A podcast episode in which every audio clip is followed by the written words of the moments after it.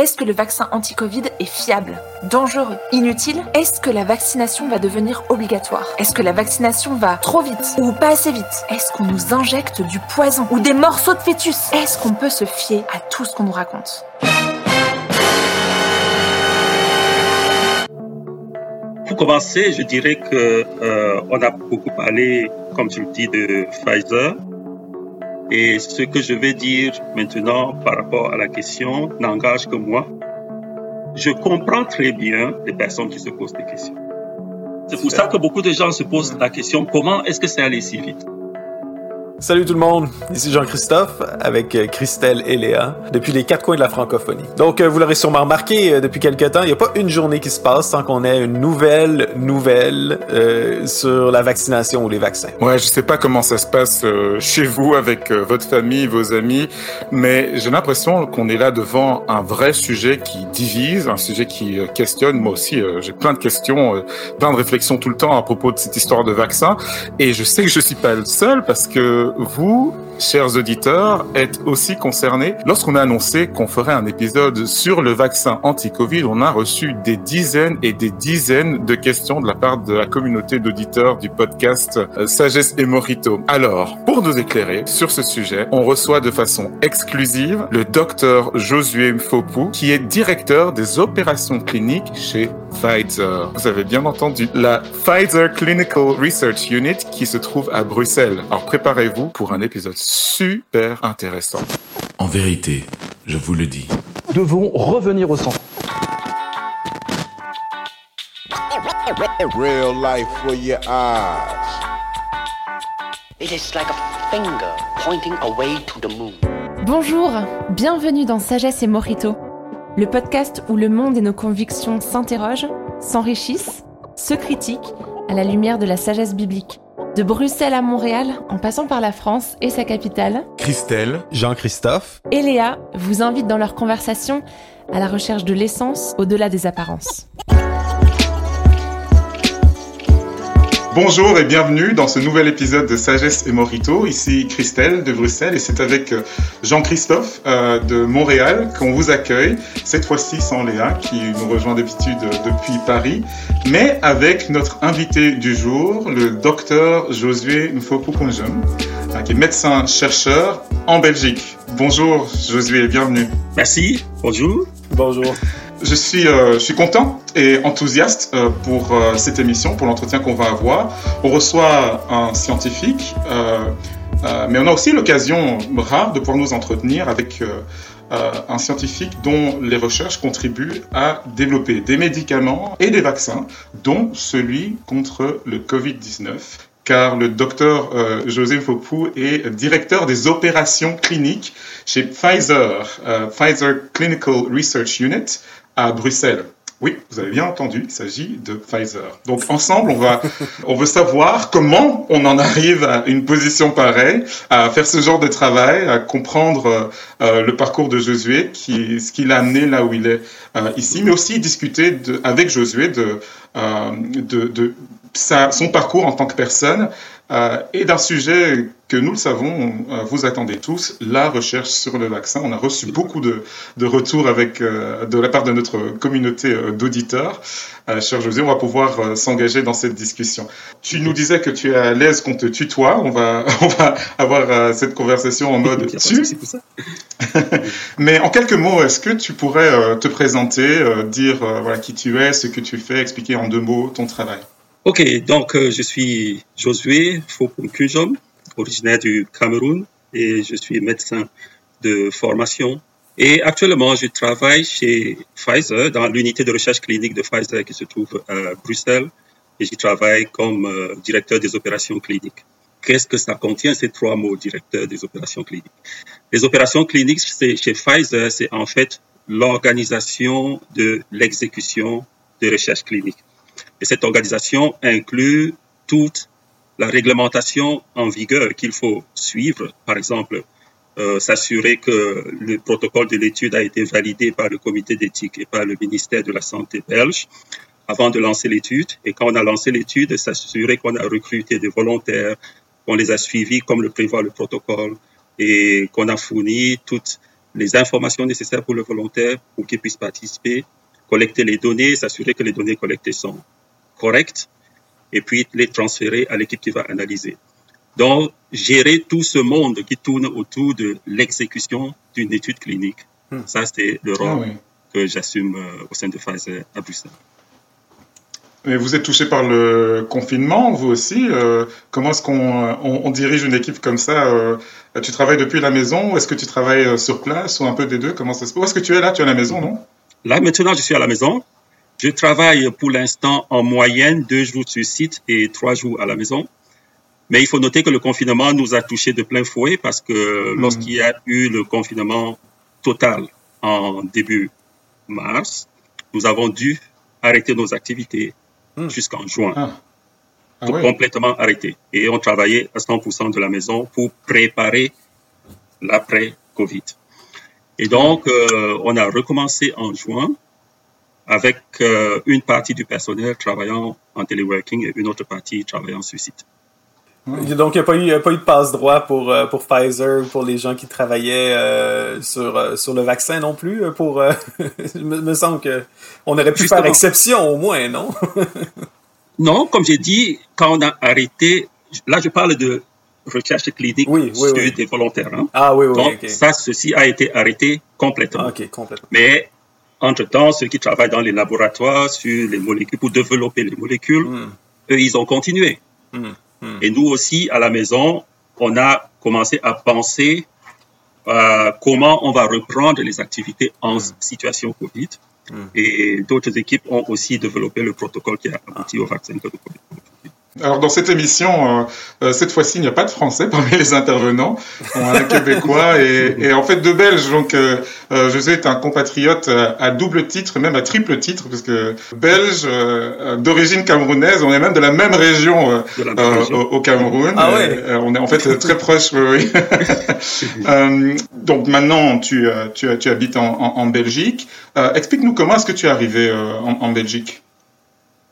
Je vois dans la- mon arrivée en Belgique l'œuvre de Dieu parce que dans mon esprit personnel, je ne venais pas en Belgique. Je ne connaissais d'ailleurs pas la Belgique. J'ai grandi au Cameroun avec euh, des missionnaires hollandais. Et donc, quand je pensais à l'Europe, à venir étudier en Europe, c'est la Hollande qui me traversait l'esprit. Je me suis retrouvé en Belgique parce que pour avoir des informations sur la Hollande, il fallait euh, passer par l'ambassade de Belgique au Cameroun. Ah d'accord.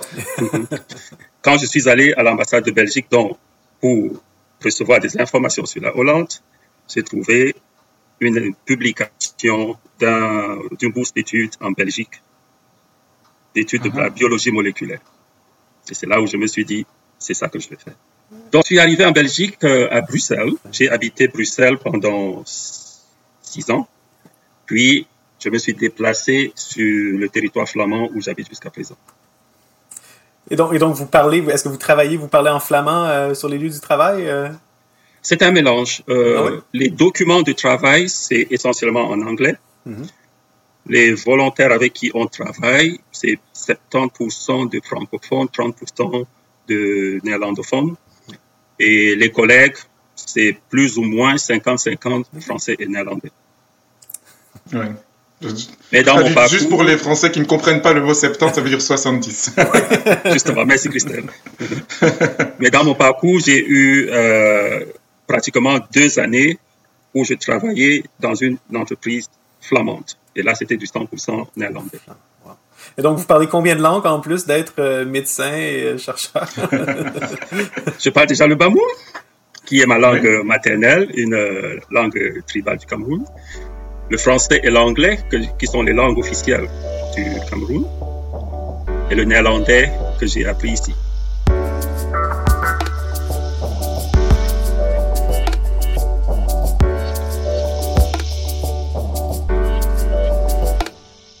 Wow.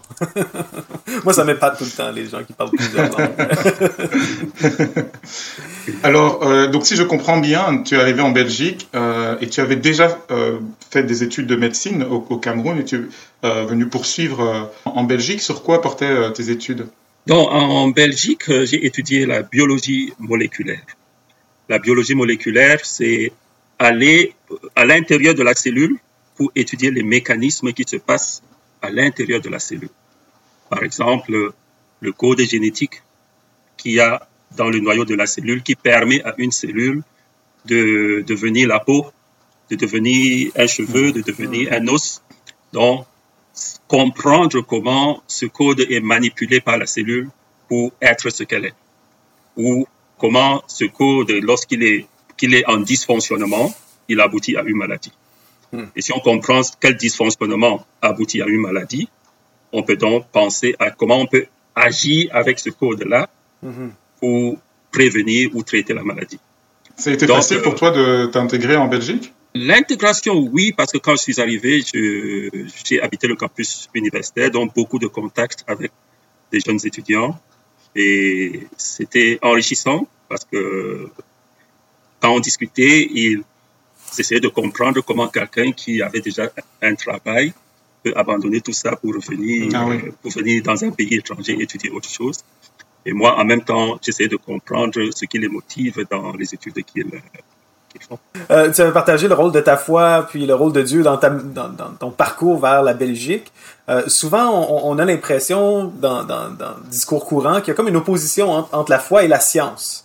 Est-ce que c'était, est-ce que ça a été comme un choc euh, quand tu as commencé tes études universitaires entre, entre ta et, et la science ou comment est-ce que tu intègres les deux? Ça, c'est une très bonne question parce qu'on a souvent voulu opposer la science et la foi. Et pourtant, quand nous remontons dans l'histoire, on se rend quand même compte que beaucoup de grands scientifiques étaient croyants ou sont devenus croyants en étudiant la science. Pour ce qui est de ma part, j'ai l'impression qu'avec ce parcours, j'ai renforcé ma foi. On nous a enseigné beaucoup de théories euh, dans les classes du secondaire, en début d'université, pour expliquer comment, pour expliquer l'origine du monde. Bon, c'est souvent un peu une confrontation quand à la maison, avec les parents, on est allé à l'église. Et puis, quand on doit étudier à l'école, c'est toute une autre explication. Donc, mettre les deux ensemble, oui, j'avoue que ça peut être une confrontation euh, intellectuelle.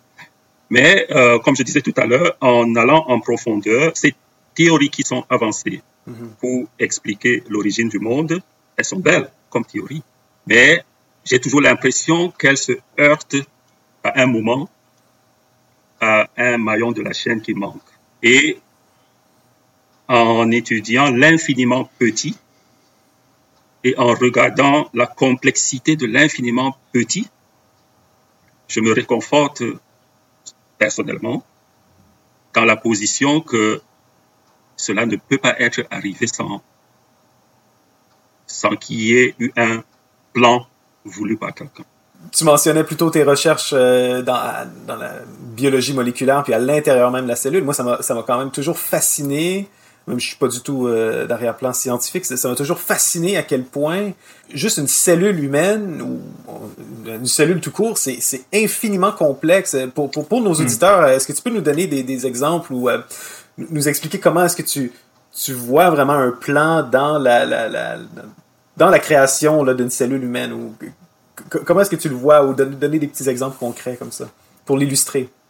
Un petit exemple concret, c'est comme j'ai dit au début de euh, notre entretien, si nous prenons le développement d'un être vivant, et je vais prendre l'homme, nous commençons avec une cellule reproductrice mâle et une cellule reproductrice femelle qui, moléculairement parlant, biologiquement parlant, sont des demi-cellules parce que leur matériel génétique a été réduit. Et c'est quand ces deux se mettent ensemble que ça reconstitue une vraie cellule dont le matériel génétique complet est présent. Et à partir de cet instant, on a ce qu'on appelle une cellule souche. Une cellule qui n'a pas une propriété définie. Et cette cellule unique est celle qui va devenir ma peau, mon œil, mon cœur, mon foie, mon intestin, tout ce qu'on peut imaginer comme cellule à l'intérieur d'un corps humain. Hmm. Et comment se fait-il que cette cellule initiale puisse générer autant de cellules différentes? C'est grâce à cette information génétique qu'il y a dans son noyau, qu'on appelle le code génétique, et qui est lu par la cellule elle-même pour fabriquer les protéines qui vont déterminer une fonction d'une cellule. Ce code génétique, et c'est là où nous pouvons encore admirer les merveilles de la vie, ce code génétique a un alphabet de quatre lettres. Quatre lettres seulement. Ah oui, donc tu veux dire que toute la complexité de, de, de, de l'être humain ou de tout vivant, en fait, tout, euh, Oui. tout, euh, tout végétal, tout, tout animal, tout être vivant, euh, Et se réduit à un langage composé de juste quatre euh, lettres. Quatre lettres. Wow. La disposition de ces lettres dans le gène va définir ce que ce gène code pour. C'est comme ça que Oui. une cellule de mon pancréas va être capable de fabriquer l'insuline, alors que la cellule de mon foie ne le peut pas. Une cellule est née, mais il faudra qu'elle se multiplie pour que puisse éclore la vie. 60 000 milliards de cellules pour un corps humain. Car tout dans la nature vivante, comme dans le corps, tout n'est que cellules. La peau et les os, les nerfs et les muscles, le cœur et le cerveau. Et chacune d'elles, organisme vivant et autonome, respire, produit de l'énergie, nourrit sa substance, se reproduit.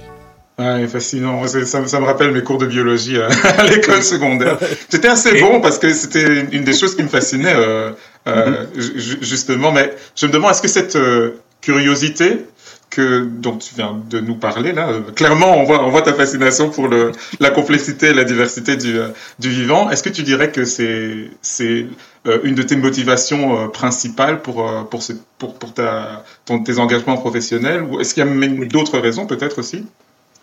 Je, pense que le chemin que Dieu a placé devant moi me permet vraiment d'intégrer toutes les connaissances que j'ai acquises dans différentes formations. C'est-à-dire la Mm. formation de médecine me positionne dans la compréhension du vivant et du vivant malade. Mhm. Et la formation de biologie moléculaire me permet de mieux comprendre le vivant malade pour comprendre les mécanismes avec, par lesquels on peut interagir avec ce vivant malade pour le guérir. Ah oui. Et c'est ainsi que dans mon travail actuel, lorsqu'un protocole d'étude arrive, j'ai cette facilité, grâce à ce background, à vraiment comprendre où on va, qu'est-ce qui est important dans ce qu'on fait et qu'est-ce qu'on doit vraiment prendre en considération pour s'assurer qu'on développe des médicaments qui sont de bonne qualité et qui peuvent aider nos patients. Pa- Parlant des, des médicaments de, de, de bonne qualité, euh, on a entendu beaucoup, euh, même euh, le mot Pfizer chez nous, c'est c'est- c'est un mot d'espoir dans 2020. Euh, maintenant qu'on est en 2021, on commence à recevoir des vaccins. Euh, certaines personnes s'in- s'inquiètent à quel point ces, ces, ces- vaccins-là sont sécuritaires. Euh, de l'autre de l'autre côté, plusieurs personnes se réjouissent de, de- du, du- presque un miracle, mais c'est une c'est un accomplissement technique d'avoir découvert un vaccin en, en quelques mois seulement. Qu'est-ce qu'est-ce que vous diriez euh, aux gens qui, euh, qui se questionnent par rapport, euh, par rapport au, au vaccin puis au processus et tout ça? Comment est-ce que vous pourriez expliquer à des gens qui sont pas qui sont pas du tout du milieu puis qui se questionnent et qui se disent bon est-ce que est-ce que euh, le vaccin est plus risqué que la, COVID comme tel? Est-ce que je devrais le prendre? Est-ce que je devrais pas le prendre? Donc, pour commencer, je dirais que euh, on a beaucoup parlé, comme tu le dis, de Pfizer, mais euh, c'est peut-être par la force de l'histoire, en ce sens que Pfizer était le premier qui est arrivé sur le marché avec ses résultats. Euh, mais à côté de Pfizer, il y a plein d'autres entreprises qui développent les vaccins pour la COVID, soit en utilisant la même technologie que Pfizer, soit en utilisant d'au- d'autres technologies. Et ce que je vais dire maintenant par rapport à la question n'engage que moi. Ouais. Ça, n'engage Ça n'engage pas Pfizer. voilà. Non, bien sûr. Et je, je le dis dans ce sens que je comprends très bien les personnes qui se posent des questions. Et ils se posent des questions par rapport au fait qu'ils ont été habitués à une certaine manière de faire. Mhm. En ce sens que, avec la technologie des années 80 ou même avant, il fallait attendre 8, 9, 10 ans Mhm. pour produire un vaccin. Parce qu'il fallait déjà développer l'antigène qu'on va utiliser pour vacciner. Or, pour synthétiser la quantité d'antigène qu'il faut pour tester, ça prenait Ah du oui. temps. On peut passer un an rien que pour synthétiser la quantité d'antigène qu'il faut pour vacciner les Donc, personnes. syn- synthétiser, c'est-à-dire fabriquer de façon artificielle. Et tandis qu'aujourd'hui, ça prend combien de temps euh, comparativement à l'époque? Cette technologie-là prend toujours autant de temps de nos jours. OK. Mhm. Et ce que beaucoup ne comprennent pas aujourd'hui, c'est que les 20 dernières années, la biologie moléculaire a connu un essor impressionnant. Hmm. Le même développement qu'on a eu avec nos smartphones, avec euh, nos ordinateurs, Mhm, mhm, la biologie a connu cela grâce à la biologie moléculaire. Ah oui. Parce que le smartphone d'il y a 20 ans ne ressemble en rien au smartphone Hmm. d'aujourd'hui. Non, Vous êtes d'accord avec moi? Ouais. Donc, la technologie de la biologie moléculaire qu'on maîtrise très bien aujourd'hui, c'est pas 100% ce que je- la phrase que je vais utiliser, mais c'est c'est figuratif, Mhm. n'a plus rien à voir Mhm. avec la technologie d'il y a 20 ans. Et c'est Mhm. comme ça que, Mhm. pour revenir au Covid, parce qu'on a, on ne travaille plus avec des antigènes, mais on travaille avec le gène même, et synthétiser le gène basé sur les quatre lettres dont j'ai parlé tout à l'heure. Ça se fait au laboratoire comme un jeu d'enfant. Donc, on Et- peut et- synthétiser en un jour la quantité de vaccins qu'il faut pour tester 50 personnes. Alors qu'avec les antigènes, c'est pas possible. Et ça, et ça, pour le public, nous, on n'est pas au courant de ça. On n'a pas vu, pas au on courant. n'a pas vu le développement en laboratoire ou euh, Oui. comment Donc, ça c'est pour ça que beaucoup de gens se posent Mm. la question, comment est-ce que c'est allé si vite? Beaucoup de gens se questionneraient sur la, la question aussi de la sécurité de, de prendre un vaccin ou quelque chose, euh, ben, prendre Mhm. un vaccin. Euh, Je sais qu'aux États-Unis, je ne sais pas si en Europe à quel point c'est répandu, mais tous les mouvements anti-vax. Ça peut être normal d'être dans ce qu'on appelle l'hésitation vaccinale, d'entretenir un doute raisonnable envers les vaccins. Mais c'est une autre chose, et ça c'est à l'autre bout du spectre, que d'entretenir une pensée conspirationniste basée sur la, la vaccination ou entourant la vaccination. Je, je veux simplement établir les choses. Pas parce qu'on on doute du vaccin qu'on est un conspirationniste. J'attire votre attention sur une étude qui a été publiée en mai dernier par le magazine scientifique Nature, où on avait, on s'était penché sur un épisode important, une éclosion importante de rougeole en 2019. On avait passé au peigne fin des milliers de publications sur Facebook. Je résume ça pour se rendre compte à quel point le discours anti-vaccin avait, était nettement plus efficace, nettement mieux réseauté. Ce discours avait un net avantage face au discours pro-vaccin. C'est un peu comme si les grandes organisations sanitaires étaient comme une grande armée napoléonienne qui est très bonne pour gagner des batailles sur un grand champ de bataille ouvert où euh, les deux armées peuvent se voir. Sauf que les, les, les groupes anti-vaccins, eux autres, c'est plus une guérilla qu'ils font. Petit coup par petit coup. Pas pour rien, je pense que la plupart des groupes anti-vaccins euh, évitent les débats publics avec des vrais experts. D'habitude, quand ils le font, ça se passe vraiment pas bien pour eux. Fait qu'ils font plus la guérilla, euh, des petits coups sur Facebook ici et là avant de, avant de sortir. Qu'est-ce que vous répondriez à, à ces gens qui se posent des, des questions?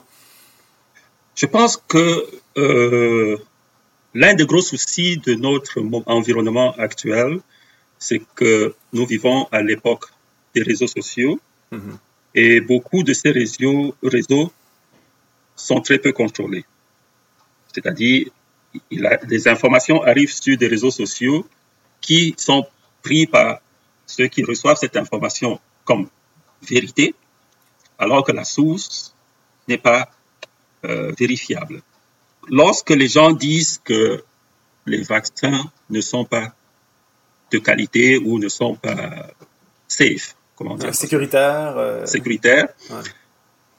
je- à mon avis, c'est parce que ces personnes ne comprennent pas le mécanisme du développement des médicaments. Parce que logiquement, une euh, qui se respecte suit les règles qui s'appliquent à l'industrie du groupe dont elle fait partie. Pour prendre un exemple, quand le Novo fabrique un ordinateur pour mettre sur le marché européen, cet ordinateur doit avoir le CE marqué dessus pour dire que c'est conforme à la réglementation en vigueur en Europe. Et si une réglementation existe pour ceux qui fabriquent les ordinateurs, ceux qui fabriquent les téléphones, les lampes qui nous éclairent, il y a également une réglementation qui existe pour ceux qui fabriquent des médicaments. Et beaucoup ne connaissent, beaucoup ignorent que cela existe. Donc, la réglementation qui gère le développement des médicaments impose une certaine manière de faire, et c'est ce qu'on appelle dans notre jargon étude de phase 1, de phase 2, de phase 3, et finalement de phase 4.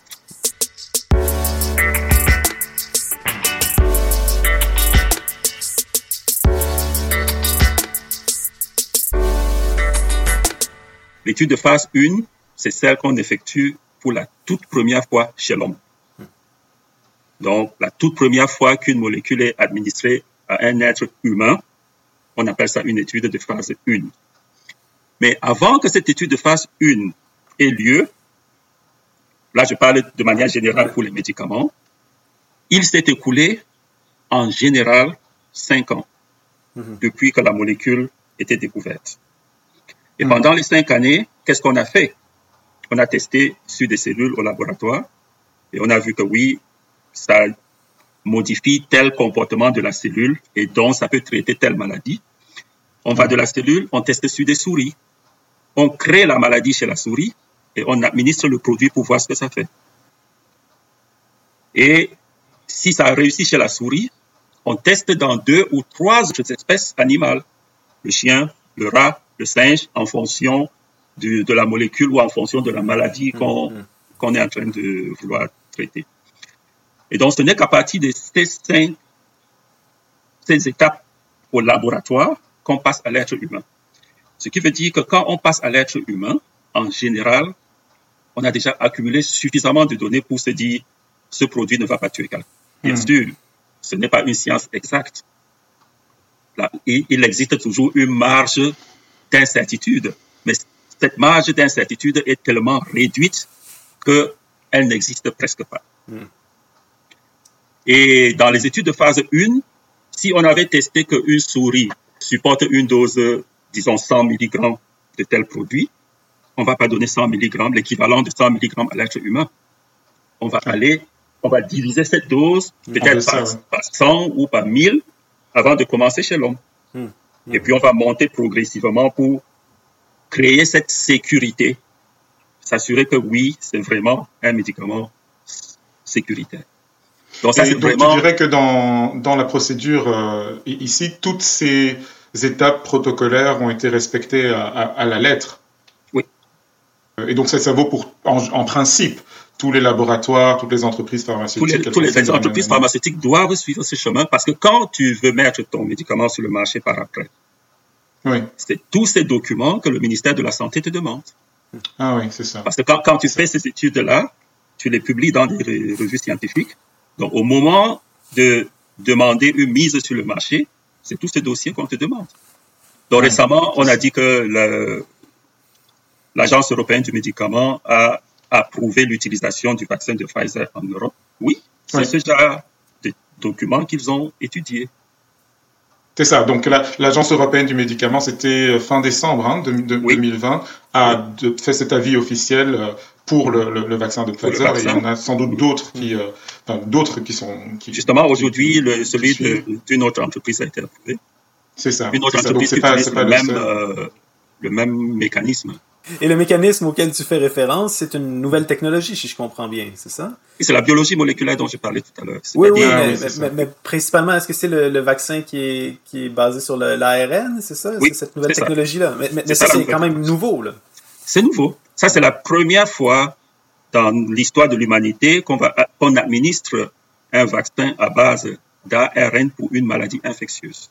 Puis, puis l'ARN, pour, euh, pour m'expliquer moi-même, je dirais pour nos auditeurs, mais pour, pour moi aussi, l'ARN, si je comprends bien, c'est comme un, un, bout de code génétique, c'est ça? C'est un bout de code génétique, justement. Euh, pour donner une vue vraiment très schématisée, mm -hmm. tout à l'heure, j'ai parlé du code génétique qui est dans la cellule. Ouais. Ce code génétique-là, en général, est un ADN dans nos cellules. Et cet ADN est lu par notre cellule. Donc ce code-là est lu par notre cellule et il en fait une copie sous la forme d'un ARN. Okay. Et c'est la copie ARN que la cellule va maintenant utiliser pour fabriquer la protéine dont elle a besoin. Et dans le cas présent, on a l'ARN, copie donc du code génétique du coronavirus, Et cet ARN, quand on l'injecte à ma cellule, puisque ma cellule a tout le système pour lire les codes génétiques dans un ARN, ma cellule lit ce code et fabrique un antigène, c'est-à-dire une protéine, qui est une protéine du coronavirus. En d'autres termes, je reçois, je, je, au, au final, j'ai dans mon corps, dans mes cellules, une protéine du coronavirus contre laquelle mon organisme va maintenant réagir parce que c'est un corps étranger. Ah, et, et c'est une machine euh, vraiment bien constituée. Et là, ces gendarmes qui sont nos, nos, les, ce qu'on appelle les cellules, les globules blancs, les globules blancs dans notre sang jouent le rôle de gendarmes. Donc, chaque microbe qui s'aventure dans mon sang, ce gendarme vient contre. Et comment il arrive à venir contre? C'est parce que le microbe a ces protéines qui permettent qu'il soit un microbe. Donc, le gendarme a le portrait robot du microbe. Et si bien que quand il identifie que, tiens, ça c'est un microbe dont j'ai le portrait robot, il, il va attaquer. J'ai une question. Est-ce que, est que ça t'arrive de faire la vulgarisation scientifique à tes enfants? Oui. oui, ok. Ça s'entend, oui, ça, ça s'entend parce que c'est. C'est très clair, en fait. oui, mais ramener ah, la oui. science à la compréhension de monsieur tout le monde, c'est une passion pour moi. Ouais, c'est fascinant parce que c'est super clair. Et moi, je suis, euh, j'ai un flashback dans ma tête parce que j'ai grandi dans les années euh, 80-90 avec euh, Il était une fois la vie, ces vieux dessins animés euh, qui expliquent le fonctionnement du corps humain. C'était vraiment bien.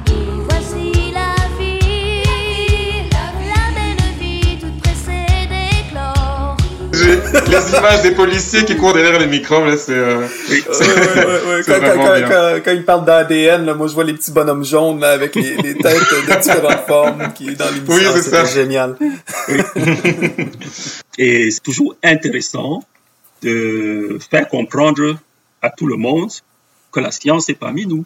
Mmh. Ouais. C'est notre ouais, quotidien. Ouais, Mais si je comprends bien, c'est pour beaucoup c'est une question d'information en fait. Il faut il faut comme le, toutes les polémiques autour, autour du, du vaccin et, euh, et même avant ça, hein, autour du traitement du, euh, du, du, coronavirus. Bon, si on voit ça d'un autre angle, moi, moi en tant que politologue, je, je trouve ça vra vraiment intéressant de voir que beaucoup des enjeux tournent autour de quel type d'information on a, quel type d'information on arrive à croire, quel type d'information est-ce qu'on transmet, comment est-ce qu'on on développe un regard critique, donc quel rapport individuellement chaque personne a devant devant l'information. Et dans ton cas, euh, il y a le fait que bon voilà, tu as parlé de la technologie qui permet de qui a permis de, de développer ce vaccin et, euh, et, donc des recherches qui se font en laboratoire et donc euh, cachées aux yeux du public et c'est parfaitement compréhensible. Et, donc toi tu vis dans ce monde-là, tu es au courant de, de, de, ce qui se passe et je vois en fait des parallèles avec tout un tas de professions qui se font euh, à l'abri du regard de pas mal de mmh. personnes, que ce les, les, avocats qui traitent de dossiers, que ce soit les, les politiciens euh, ou, ou, ou d'autres personnes qui ont un métier qui est caché du regard des gens, pas parce qu'on veut leur cacher de l'information, mais simplement parce que c'est juste la nature du métier.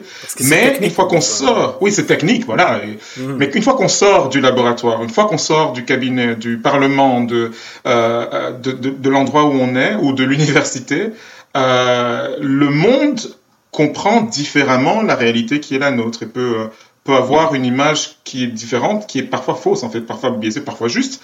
Mais euh, je ne sais pas comment toi, personnellement, tu vis le, le grand écart qu'il faut faire parfois entre la réalité que tu as professionnellement en tant que scientifique, en tant que chercheur, et le fait que une fois qu'on sort de chez soi, ben, les gens comprennent pas vraiment ce, ce, ce, ce, que tu fais. Ouais. Oui, oui, je, je suis d'accord avec ton analyse que l'information est capitale dans ce qui se dit, ce qui se vit, comment ça se dit et comment ça se vit.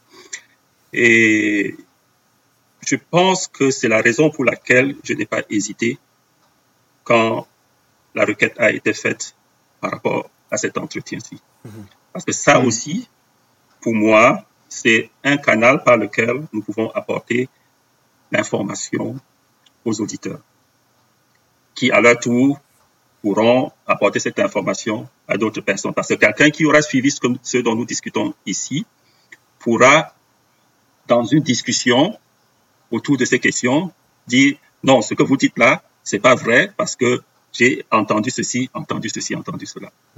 Donc, je, je, pense que le, un autre travail du scientifique, c'est d'être à mesure de ramener sa connaissance au niveau du public dans différents forums, dans différentes sortes de discussions. Il est vrai que le travail que nous effectuons sont publiés dans des revues scientifiques, mais le public ne lit pas ces revues. Donc, on, on, a vraiment besoin d'autres canaux pour pouvoir disséminer le, le, le résumé ou le, la quintessence de, de Ouais. ces informations. Oui, puis le public est, est, est pas nécessairement ignorant, mais, mais c'est c'est C'est peut-être la, technique. c'est la nature même de vivre dans une société Ouais. euh, spécialisée, technologique, euh, dans le sens Mhm. que, que ce que vous faites en, en- en biologie moléculaire est, Oui. est aussi incompréhensible pour un physicien nucléaire que pour euh, euh, Voilà. pour C'est euh, pourquoi je disais que c'est très technique. Et même si on publie ça. dans le revue- la- les revues scientifiques, un littéraire qui lirait ce texte n'y comprendrait rien. J'imagine même des fois entre euh, biologistes moléculaires euh, spécialisés dans des domaines différents, vous ne Voilà. comprenez même pas. Il, il- il peut ne pas comprendre. Donc, on a besoin à un moment que ces informations soient rendues digestes pour le commun des mortels. Eh bien, en tout cas, merci. C'est c'est un, un exercice auquel on s'est livré là maintenant. On, a, on aurait pu prendre plus de temps. D'ailleurs, je pense que ce serait intéressant de- d'essayer de, temps en temps de, de, de, parler, euh, de, parler de, ça ensemble. Et puis, euh, on a pu interagir là avec beaucoup de questions en fait qui nous ont été posées par, euh, par la communauté des auditeurs du podcast Sagesse et Morito. Il y aura d'autres informations qui seront disponibles sur le site imagodei.fr. Euh, et puis, n'hésitez pas, puisque ce- cet entretien sera présent sur euh, YouTube et sur d'autres plateformes, à commenter, à apporter vos, vos réactions euh, dans, les, dans les médias sociaux. Euh, Puisqu'il s'agit d'un lieu d'échange d'informations, eh bien, vous êtes invités, euh, chers auditeurs, à contribuer vous aussi. Et puis, voilà, si vous avez d'autres questions euh, que vous, vous souhaitez euh, poser ou faire entendre, est-ce qu'on peut se tourner vers toi, euh, docteur Josué? Je reste ouvert. Je reste ouvert. Ah, merci beaucoup. Et mille merci euh, au docteur euh, Josier Mpopu Kunjom de nous avoir rejoints.